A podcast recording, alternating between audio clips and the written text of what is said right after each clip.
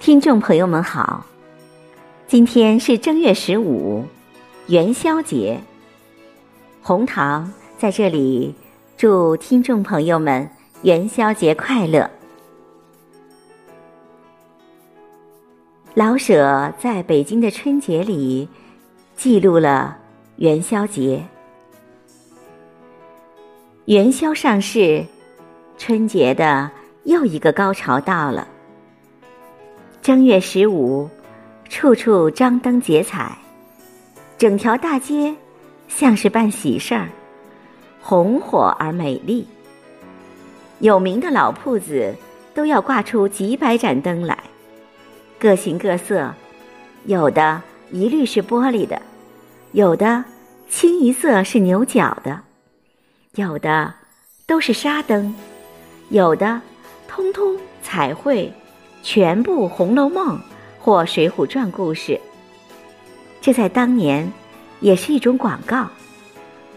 灯一悬起，任何人都可以进到铺中参观。晚上，灯中点上烛，观者就更多了。小孩子们买各种花炮燃放，即使不跑到街上去淘气。在家中照样能有声有光的玩耍。家中也有灯，走马灯、宫灯，各形各色的纸灯，还有纱灯，里面有小铃儿，到时候就叮叮当当的响。这一天，大家还必须吃元宵呀，这的确是美好快乐的日子。一眨眼儿。到了残灯末庙，春节在正月十九结束了。学生该去上学，大人又去照常做事。腊月和正月，在农村正是大家最闲的时候。过了灯节，天气转暖，大家就又去忙着干活了。北京虽是城市。